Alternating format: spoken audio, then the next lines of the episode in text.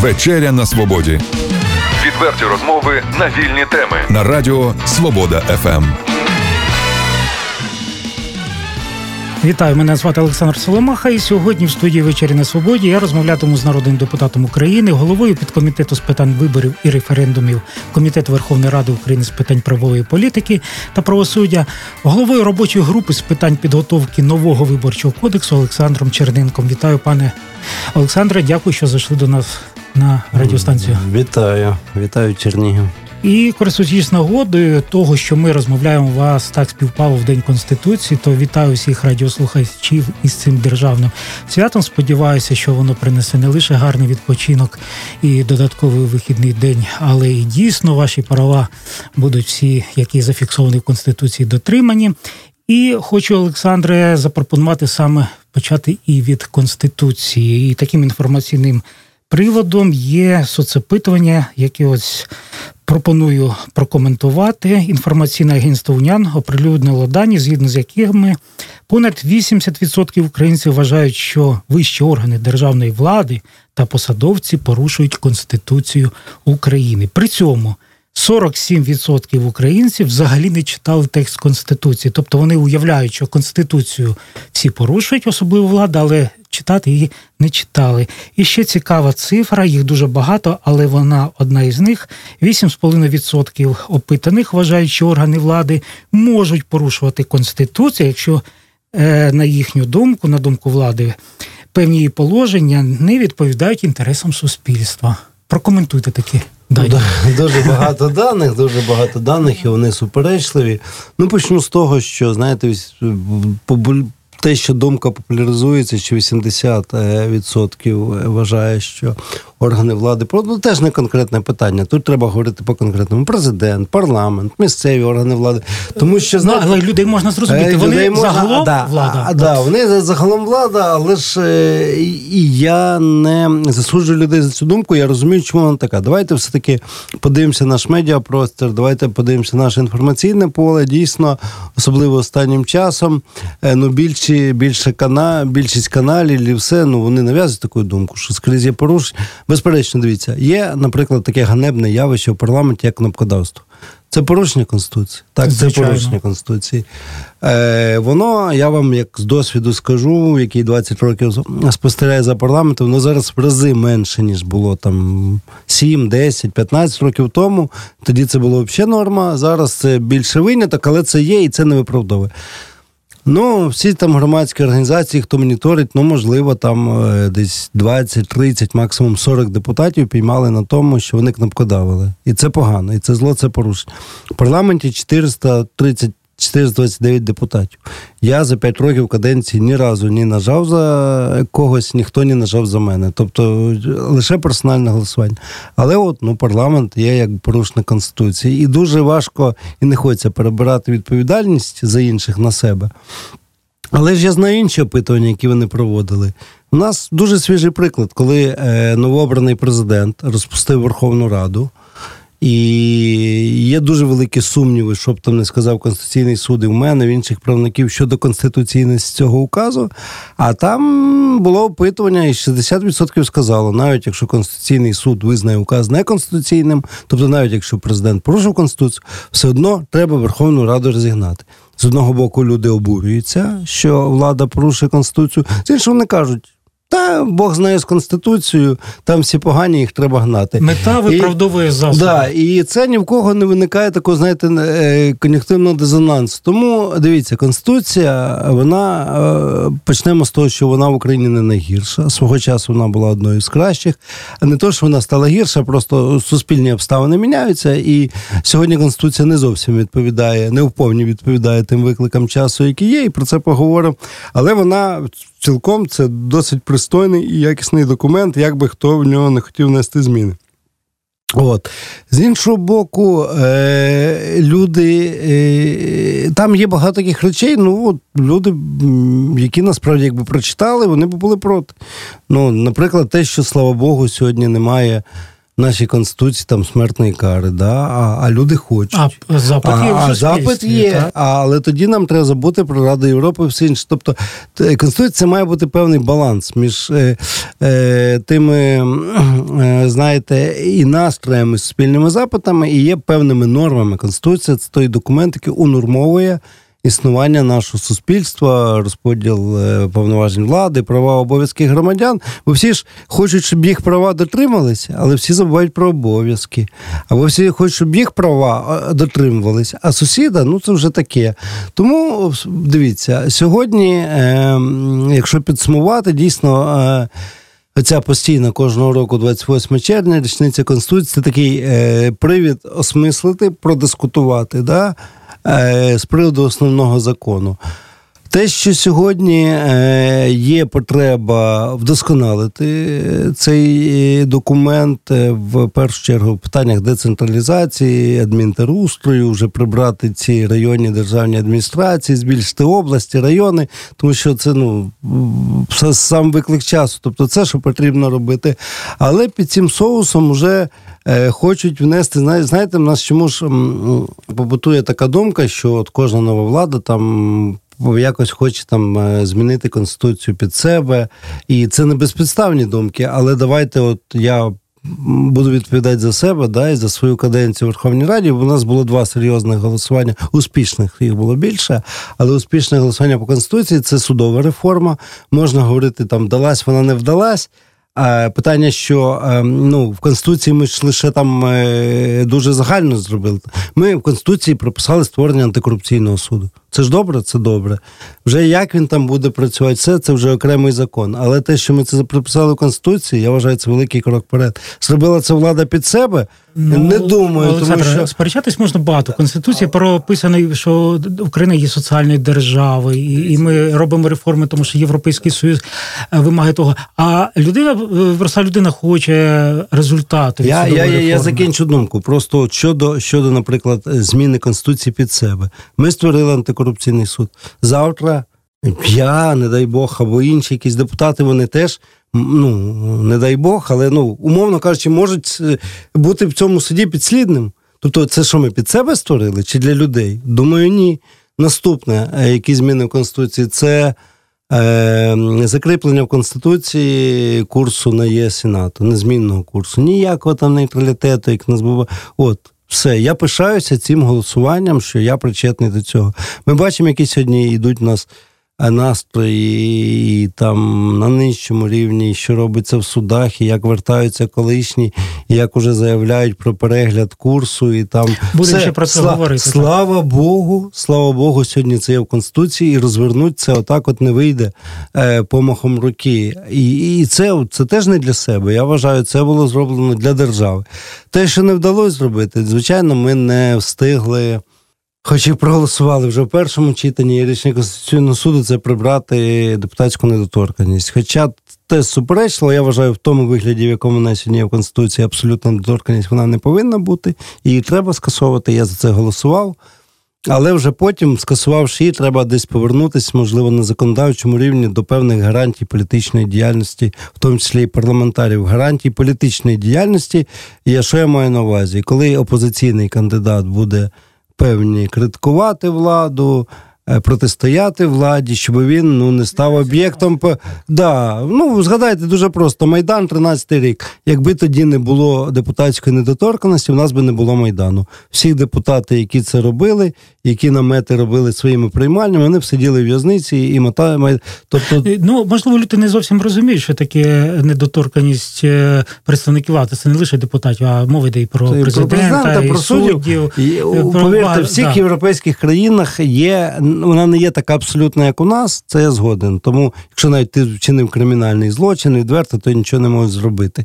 Це, звичайно, неправильно, і це повинно скасовувати. Але е, за політичні свої дії, переконання, вислови е, депутати ну, не несуть відповідальність і закон їх захищає. Те, що треба робити в Україні. Тому, підсумовуючи.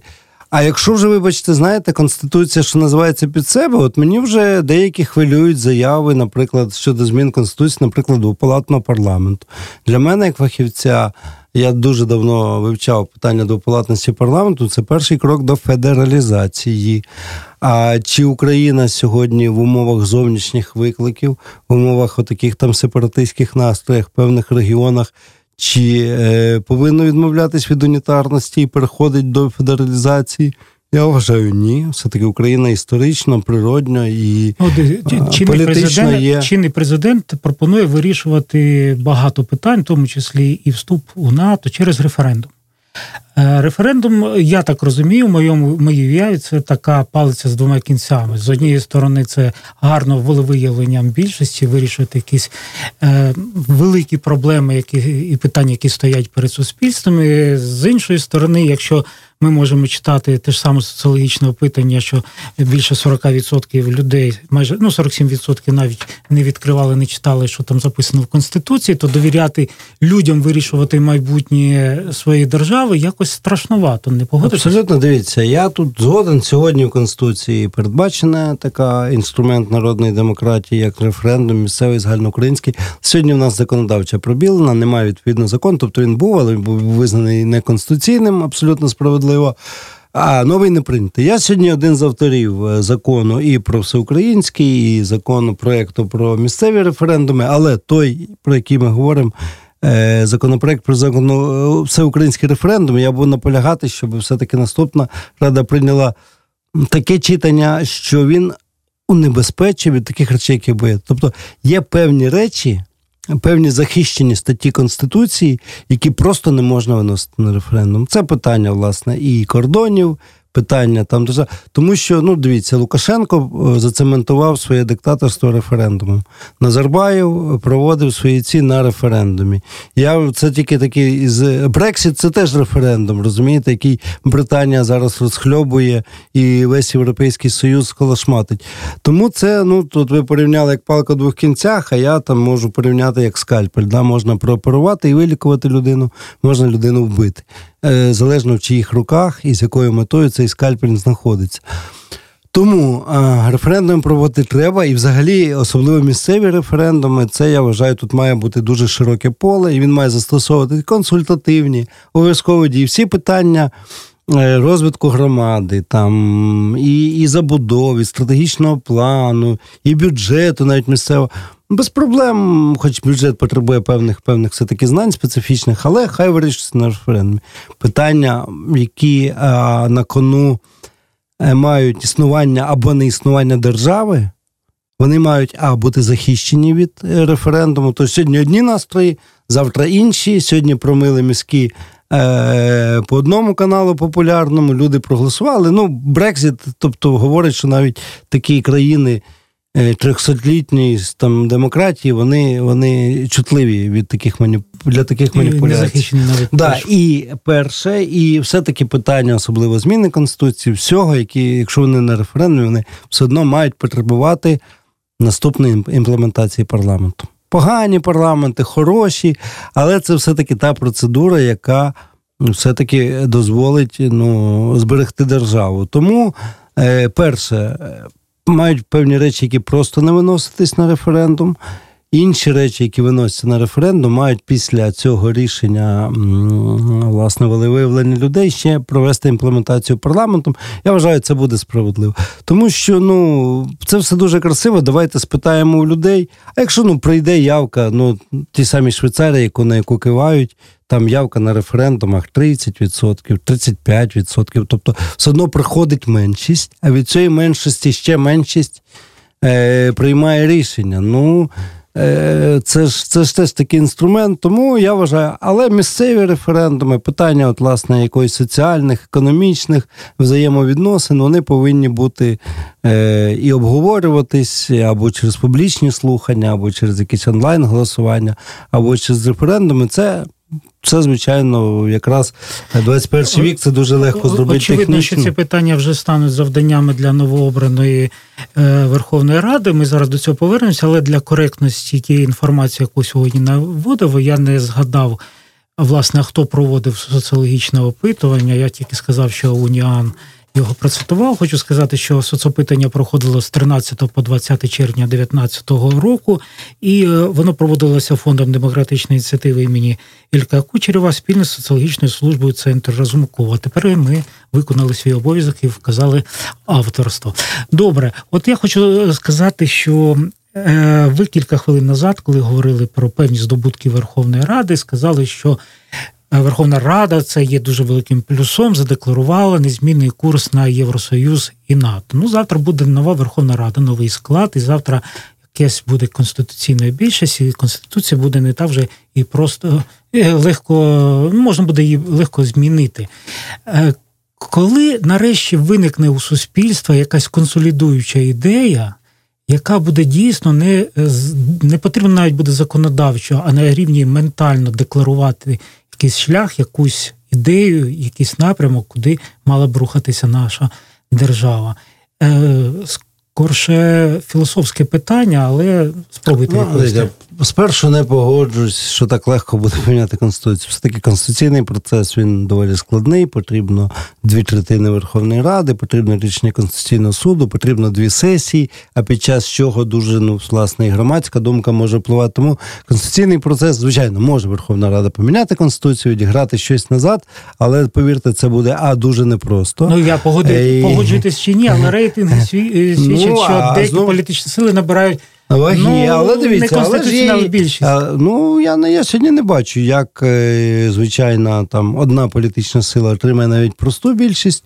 А під питанням все одно це буде якась коаліція. Не в тому річ. Річ в тому, що не ну це не просто. А по-друге, е, все-таки хоче там певна політична сила чи ні, щось міняти. І лідери ми давайте теж дивитися на соціологічні опитування.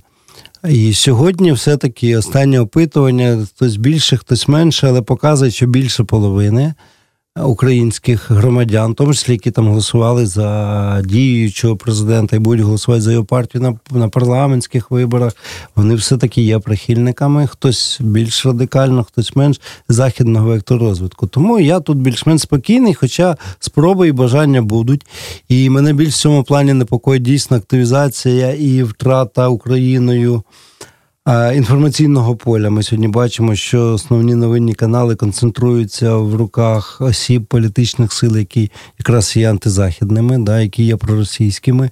І ця суспільна думка, на жаль, теж чутлива для для таких е, маніпуляцій, і, а вони будуть. Тому може бути, але сьогодні, повторюсь, це не так просто буде розвернути і внести в тому числі і зміни в Конституцію. Ви самі зачепили цю тему, сказали, що вас турбує те, що засоби масової інформації досить впливово опиняються у руках е, людей, яких дуже важко назвати патріотами України, а і з людьми з проєвропейськими цінностями. Але ж багато і звучить і претензії до Верховної Ради, до народних обранців. А що депутати? Що вони мовчать? Чому я була була в нас заборона там соціальних мереж, які були проросійські, були там ще ціла низка законодавчих ініціатив. Е, певно, можна було б щось зробити, щоб ну щось ні, дивіться, є правила перше, перше ну, ні, правила гри вони є в законі. Але якщо дивіться, ці ж люди, які купують ці канали, які е, формально вони є громадянами України, та не можемо ж формально ну за формальними принципами, да, звичайно, важко вони придратися до цього. в тих угодах і ліцензійних, і при купівлі вони ж не вказують, що там метою там нашого телеканалу буде там підривання територіальної цілісні. У них що все в межах України, все в законах. Тому то я пам'ятаю, коли власне я ж був одним з тих, хто голосував. Верховна Рада лише проголосувала за звернутися до РНБО Ради національної безпеки і оборони з метою вивчити, чи є там на предмет каналу 112, Ньюсван, там ознаки інформаційної політики, які підривають територіальну цінність. Тобто це не заборона була, це не санкції були, це лише звернення до РНБО. Згадайте, який почався хай, в тому числі і в Європі, наступ на свободу слова, е, цензура і все таке інше. І в принципі, це голосування Верховної Ради. Це все, що ми могли зробити як законодавчий орган, і ми це зрештою зробили. Я за це голосував, хоча різні там настрої були. Але воно закінчилось нічим, ну тому що.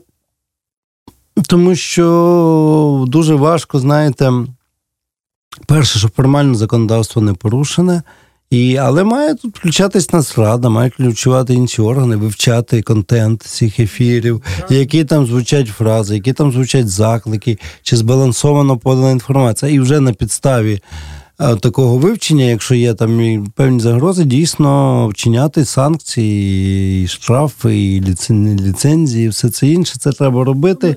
Але для цього я згоден, треба політична воля. Сьогодні, ну дивіться, для мене, якщо говоримо ці канали, про які можу їх назвати, це NewsOne 112, а вже і ЗІК, це канали, куди я, моя принципова позиція туди не ходити. Запрошують, дзвонять, вже й не дзвонять, але я говорю, не дзвоніть мені. Я не хочу.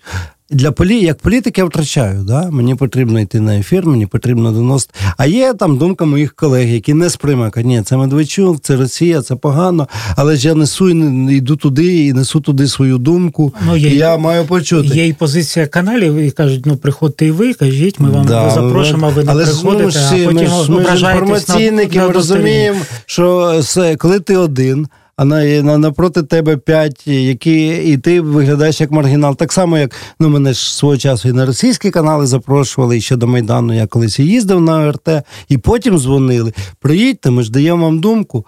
І коли ти там один, як дурачок, маргінал, і, і, і ти не доносиш думку, ти стаєш, ну ти тільки тільки підкреслюєш певно. Ми ж ми ж розуміємо, як будується, де як можна Це- це побудувати маніпулятивні технології. сценарій, підбір Так. гостей. Тому я вважаю, що це. Е, Це моя позиція, хоча мої колеги, які там державницькі налаштовані, патріотично, вони все одно кажуть: дивіться, я як політик від цього втрачаю, що я не маю певної трибуни, не маю певного публісті, але це моя от принципова позиція. Все-таки не, ну, не підігрувати цим каналам. Ми поважаємо цю позицію, але хочеться поговорити ще більше питань. Нагадаю радіослухачам, що у нас в гостях народний депутат України Олександр Черненко. Е, Олександре, ми говоримо сьогодні про конституцію, про незмінність певних речей, які там закладені, якісь працюють, щось не працює.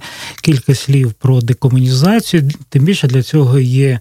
Інформаційний привід. Окружений адміністративний суд Києва скасував рішення Київради про перейменування проспектів Степана Бандера і Романа Шухевича в столиці, які раніше були перейменовані в зв'язку з законом про декомунізацію. Нещодавно інший приклад є це вже з Чернігівщиною, з нашими реаліями. Варвінська районна рада в Чернігівській області прийняла рішення демонтувати пам'ятну дошку учаснику бойових дій під крутами Аверкію Гончаренку. Причиною демонтажу називають недоотримання порядку і неузгодженість селищної е, ради порядку вшанування національного героя. Е, Ну, от такі факти, ну можемо Харків згадати, якось поодинокі, вони можливо не так не вражають. А коли Ну, якась система, про що це свідчить? А це свідчить про те, що. Е, Знаєте, ну найлегше було б там звинуватити нову владу, що вона це все санкціонує, і от ми маємо там реванш, а ми його дійсно маємо. Я е, тут інше. Я просто думаю, що це не є в пріоритетах нової влади, і це їй не цікаво. Це ті речі, які ну, якби ментально чужі. І коли, власне, от є от така, знаєте, ну, ніби там непріоритетність таких питань, вже там на місцях кожні політичні сили вирішують свої вузькополітичні е, питання. Кернес в Харкові, він знає е, певні політичні сили, це роблять в Києві. Я не зовсім добре знаю цю чернігівську ситуацію, але, але це означає, що тут же ж е, питання е, того, що коли. е, Держава, навіть демократичних державах, керівництво має все-таки певно здавати все-таки е, певне лідерство, певний державний курс, в якому має сидіти. Він може певним не подобатися прошаркам населення, але більшість проголосувала за інше. І е, декомунізація була одним із тих. Ну, дивіться, ми все-таки е, вже е, виховуємо, і вже там школу закінчує покоління людей, які, які не знають, що таке Радянський Союз, а через ці пам'ятники, через ці міфи їм далі в голову починають вкладати це. Тому держава тут має взяти якісь ну, на себе функції ну, такого все-таки. Е, навіть не арбітра, а от, ну, запобіжника, щоб, щоб е, те покоління, те суспільство, як сьогодні виховується, воно, воно було сучасним, воно е, знало українських героїв. Е, тому що дивіться, будь-яка історична постать, чи це там Бандера, чи Шухевич, чи Петро І, чи Людовік XIV, вони є суперечливі. Якщо брати в загальносвітовому контексті, десь вони були реформи, десь вони були криваві. Але для певної нації вони є героями, тому що вони укріплювали державу, укріплювали націю. Для інших, мабуть, не так. Але якщо для українців, української держави героями є ті, хто знищували українців, але є там героями для іншої, ну це здається неправильно. Тому в нас достатньо було своїх, нехай не, не ідеальних, нехай суперечливих, але історичних осіб, які робили Україну Україною. І їх пам'ять має бути вшанована. А, а те, що сьогодні буде, ну і спостерігається відкат, це, це звичайно, це от внаслідок, я вважаю, на мою думку, можна погоджуватися, ні, внаслідок такого емоційного, не зовсім обдуманого, все-таки голосування на минулих виборах. Що ж, подивимося, і що воно буде в найближчий час, і що буде після виборів, але поговоримо про вибори. Нагадаю, що ви голова робочої групи з питань підготовки нового виборчого кодексу. І нагадаю, що у 2017 році восени, якщо не помиляюсь, було прийнято Верховною Радою в першому читанні виборчий кодекс. Ем, ну, щоб зрозуміло було, що таке виборчий кодекс, це зведені закони, які під одною політуркою, які регулюють е, вибори до загальна е, формальна частина, яка однакова для виборів і президента, і Верховної Ради, і місцевих органів влади, і е, окремішня, яка розділяє кожні ці вибори і враховує свою специфіку, додасте. Але зараз, і це була одною з обіцянок і одною з вимогою новообраного президента до Верховної Ради, де президент Зеленський сказав, що Верховна Рада має все-таки прийняти кодекс. І ми бачили це недавно по телебаченню, що депутати заходилися приймати Е, поправки, їх там я не знаю, скільки біля п'яти тисяч було. Ну, менше, трошки. Вже було менше, да. Ну, 4 600. 4600, але ну, да. велика кількість. Я не розкажете, як ви працювали з цими, чи встигли ви її подивитися, але принаймні ви приступили до розгляду е, кодексу у другому читанні. Е, навіщо це зараз? Ми все одно бачимо, що дочасні вибори до Верховної Ради відбуваються по старому закону. З якими намірами він сьогодні приймається? Чому цей кодекс не може вже прийняти новообрана Верховна Рада, можливо, вона його прийме краще. Ну, дивіться, хоча б тому, що по процедурі всі закони, які не будуть прийняті і зареєстровані в цьому скликанні, вони з обранням нової Верховної Ради обнуляються, і потрібно їх вносити, реєструвати по новому все спочатку. Чому зараз? Ну, знаєте, я теж от Дуже багато, знаєте, особливо в суспільстві і і серед нової влади. Тут президент виходить під час інаугурації і каже: а ну приймайте виборчий кодекс, я даю вам два місяці. А потім ми починаємо приймати виборчий кодекс, а процедура така, ми не можемо порушити процедуру, що кожна поправка має бути розглянута проголосована. І коли ми починаємо монотонно, нецікаво, ці поправки, але того вимагає процедура голосувати нам закидають. Та це ви навмисно затягуєте, це ви навмисне. Тут є куча важливих законів, а ви от зараз війшли у прийняття цього кодексу, щоб їх не приймати.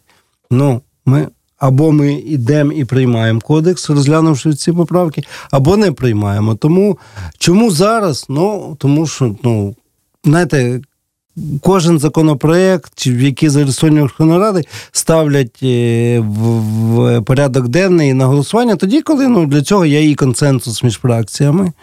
А і зараз такий певна... консенсус є, так? Ну, скільки було прийнято рішення його розглядати. Я но... я до чого питаю, коли восени 17-го року голосували в першому читанні, голосів ледве нашкреблося 226, фактично завдячуючи одному голосу, закон був затверджений. Я пам'ятаю, що я тоді з вами розмовляю. Ви казали, що ви навіть десь і не вірили, що за нього проголосує більшість.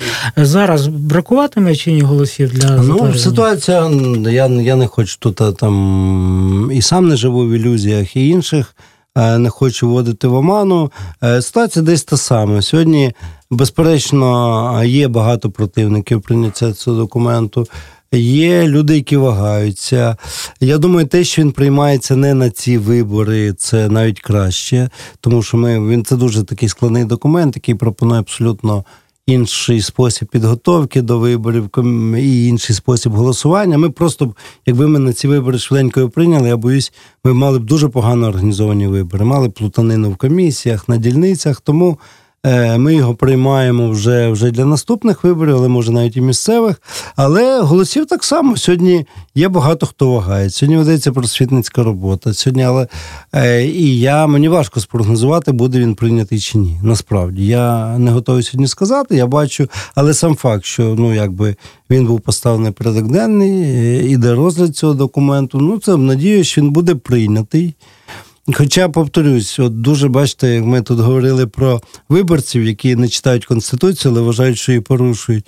Я тут скажу і про багатьох депутатів, які там за кодекс або проти нього, і дуже активно, а ніхто його не читали.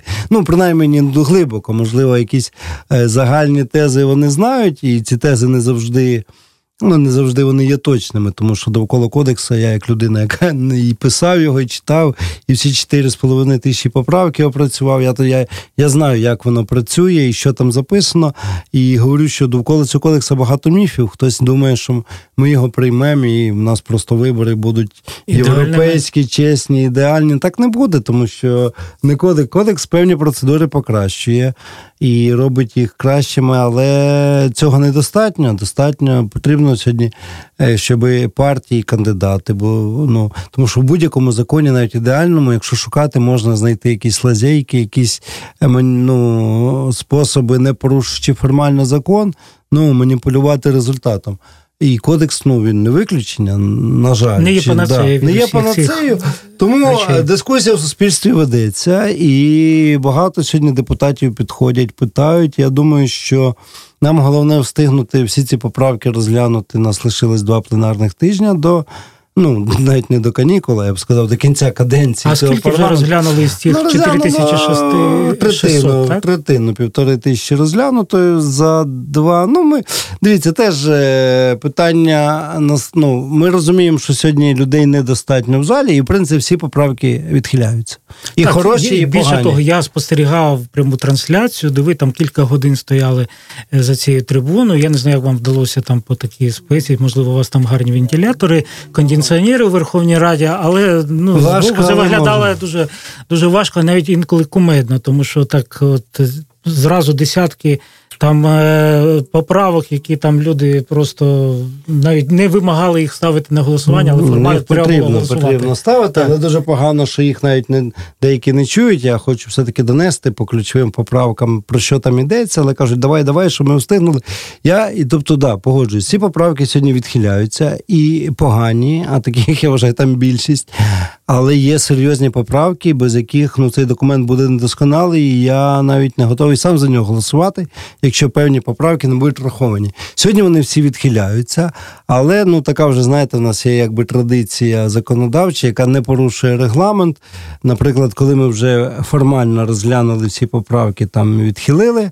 Коли ми виходимо на фінальне голосування, коли є мобілізація людей в залі, коли всі є, просто ті поправки, які там комітет е, і я, як автор, вважаю, що вони є. Вони тоді пакетом там як зачитується перелік цих поправок. Тут уже якби на довіру парламенту до тих, хто це читає, і перед прийняттям документа в цілому приймаються ці поправки, які раніше були відхилені. І зараз пакетом. Ну, я думаю, ми підемо по тій самій процедурі, тому що, повторюся, якщо більшість цих поправок буде відхилено, ну тоді я, я і не знаю, чи, чи, чи варто приймати кодекс в цілому. Як воно буде, мені важко сказати. Сьогодні вже депутати в виборах. Саме, саме це рішення про дострокові вибори воно внесло в хаос в роботу Верховної Ради.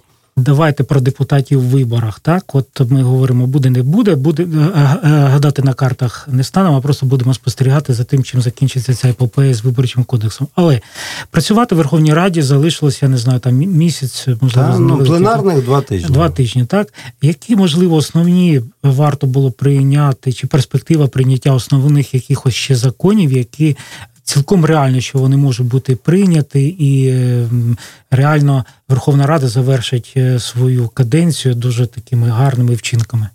З таких законів є багато, я би якісь не виділяв. Ми говоримо про реально, те, що Про може бути ну, виставлено Але на якщо ми говоримо про реально, я розумію, що ці два тижні якраз займуть розгляд поправок до виборчого кодексу. І от в останній там 11 липня, там голосувальний день, ми можемо проголосувати виборчий кодекс, і ще в нас буде там кілька днів. Ну, це якщо не буде позачергових засідань.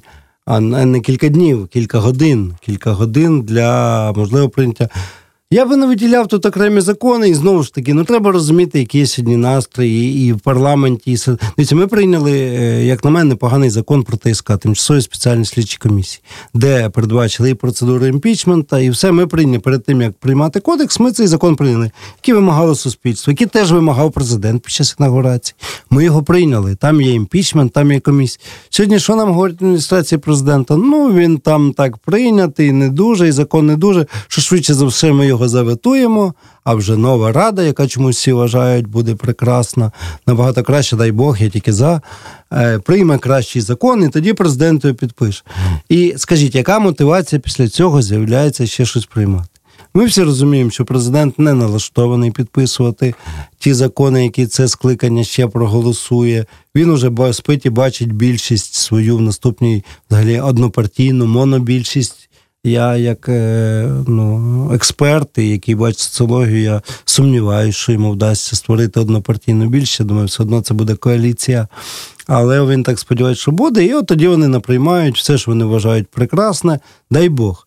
Тому сьогодні багато ще важливих законів е, є на черзі, і по обороноздатності, і по там екологічні закони. Ну, їх є багато. Можливо, ми ще встигнемо, крім крім виборчого кодексу, розглянути в ці останні дні. Але я не впевнений, що їх буде підписувати президент. Тому давайте давайте говорити об'єктивно. Чогось епохального це цей парламент, крім виборчого кодексу, навряд чи вже так? ну він не чемоданний. Він е, ну знаєте, не немає мотивації. Ми розуміємо, що сьогодні є. Е, ну, от в суспільстві такий тренд. Тому де я кажу, якщо ми приймемо виборчий кодекс, я вважаю, це буде велика перемога. Але от якщо взагалі взагалі говорити про цю каденцію, то ну перераховувати скільки було прийнято не будемо будем зараз хорошого, і просто це теж ну не хочеться, щоб це було нівельовано. Пане Олександре, оцінці Верховній Раді, як і будь-якому посадовцю, якого обирають на виборах, ставлять виборці. Так інколи вони раціонально до цього підходять інколи імпульсивно, емоційно. Побачимо, що воно буде 21 липня. А зараз, можливо, хочу про перебіг самої виборчої кампанії поговорити, особливо спираючись на вас досвід і роботи генеральним директором комітету виборців України. Ви спостерігаєте за виборчими кампаніями, починаючи, якщо не помиляюсь, з 94-го року. От е, останні президентські вибори багато і спостерігачів, і міжнародних, і наших і експертів назвали досить і дуже дуже чесними. Відповідно, навіть з огляду за результатами виборів.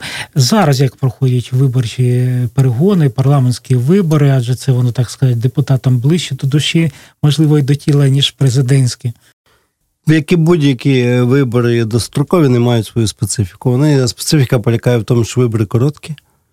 Вибори дуже швидкі, несподівані, і це е, накладає певний відбиток на кампанію. Ми сьогодні в нас місяць до менше місяця до виборів, менше місяця до виборів лишилося. І ми бачимо ну таку доволі ну таких серйозних ознак кампанії ми не бачимо. Тільки-тільки має з'являтися почала з'являтись там е, зовнішня реклама політична. Ну і дійсно є там певні дискурси на ток-шоу, телебачення, але тої кампанії, до якої ми звикли, коли там країна півроку живе там фактично в режимі виборчої кампанії, немає. Тому що вибори швидкі, дострокові. Е, і головна це їх специфіка. А е, і, на жаль, на жаль, який в цьому є мінус, що ну, чим менший строк для виборів, тим менший час для тверезого аналізу. Тобто, ну люди сьогодні от не встигають ні зорієнтуватись, вони Оцей реагують... споконвічний спір голосує серцем чи розумом. Да, так? Тобто, тобто, ну я думаю, до на дострокових, ну добре, якби серцем, а то знаєте, не будемо розвивати цю тему, тому що ну ну дійсно сьогодні дуже важко. Суспільство настільки емоційно збуджене ще з президентських виборів, настільки е, ну розбалансоване і і, і раціонального вибору стає все менше, але знову ж таки Україна тут не унікальна, це загальносвітовий, загальноєвропейський тренд. Тому, бачите, ми можна сказати тут в загальному е, строї, але що я скажу по цим виборам? Ну, хочеться більш змістовної дискусії, це звичайно. Хочеться більше е, все-таки відкритості, тому що, наприклад, е, деякі партії, які там обіцяли і праймеріз, і що вони кожного свого кандидата обговорять. Е, Сьогодні з'явили список мажоритарників, з'явився в останній день, коли вже нічого не можна зробити, і він викликає. Тобто, сьогодні з- одного боку теж є маніпуляції. Ну і з іншого боку, ну мені, як людині, яка там спостерігає за законністю виборчого процесу давно, хочеться від тих політичних сил, які кажуть нові, які не подібні на інших, які не користуються засобами інших, вони все-таки теж е, дуже часто ті самі безкоштовні концерти. Це те, що, що було завжди. Я ще в комітеті виборців, коли працював, ми казали, це одна із форм а, непрямого підкупу. Тобто це безкоштовна послуга, е, яка в законі чітко трактується як підкуп. Якщо це не проплачено з фонду, це взагалі порушення. Тому і от е, будування виборчої кампанії не на змістовних дискусіях, не на дискусіях програм, а на концертах і шоу. Ну, це, це і, і дуже часто цим якраз страждають нові політичні сили, які кажуть, що вони нові, вони інші, вони, а методи ті самі. Звичайно, це от викликає певну, певний скепсис у мене, але давайте подивимося, наскільки це буде ефективно. Тому такі, такі речі. Щодо підсумків, я думаю, ці вибори так само. Е, хоч вони доволі доволі складно їх організаційно зробити. Короткий час там ЦВК продумає, як тендерні процедури провести, щоб закон не порушить, і строки витримати. Вони будуть такі складно організовані.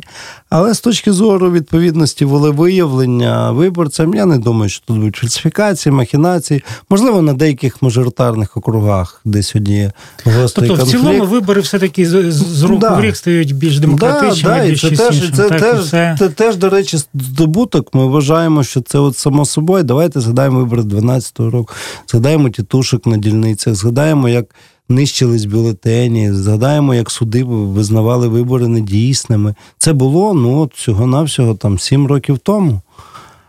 А цього вже немає. Так, і я вважаю, що раніше- Україна, ми пішли дуже вперед від цього. А, але ну, всі, всі вважають, що це от, ну, так просто все далось.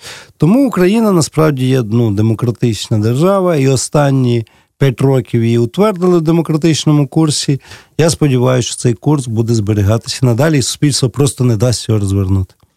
Пане Олександре, ми вичерпали час нашої розмови. Єдине, я от е, пропоную завжди нашим гостям якусь одну хвилину, якщо вони хочуть щось сказати нашим радіослухачам. У вас є така можливість, і будемо з вами прощатися. Те, що я в принципі казав раніше, ми, нам потрібно дуже цінувати те, що ми маємо. Ми маємо сьогодні е, нехай там проблематично, але дійсно на пострадянському просторі одну з найдемократичніших держав, і це треба зберігати. І ну, все-таки потрібно дійсно рухатись вперед, рухатись е, і бути прискіпливим. І сьогодні українське суспільство таке є, і вимагати від влади.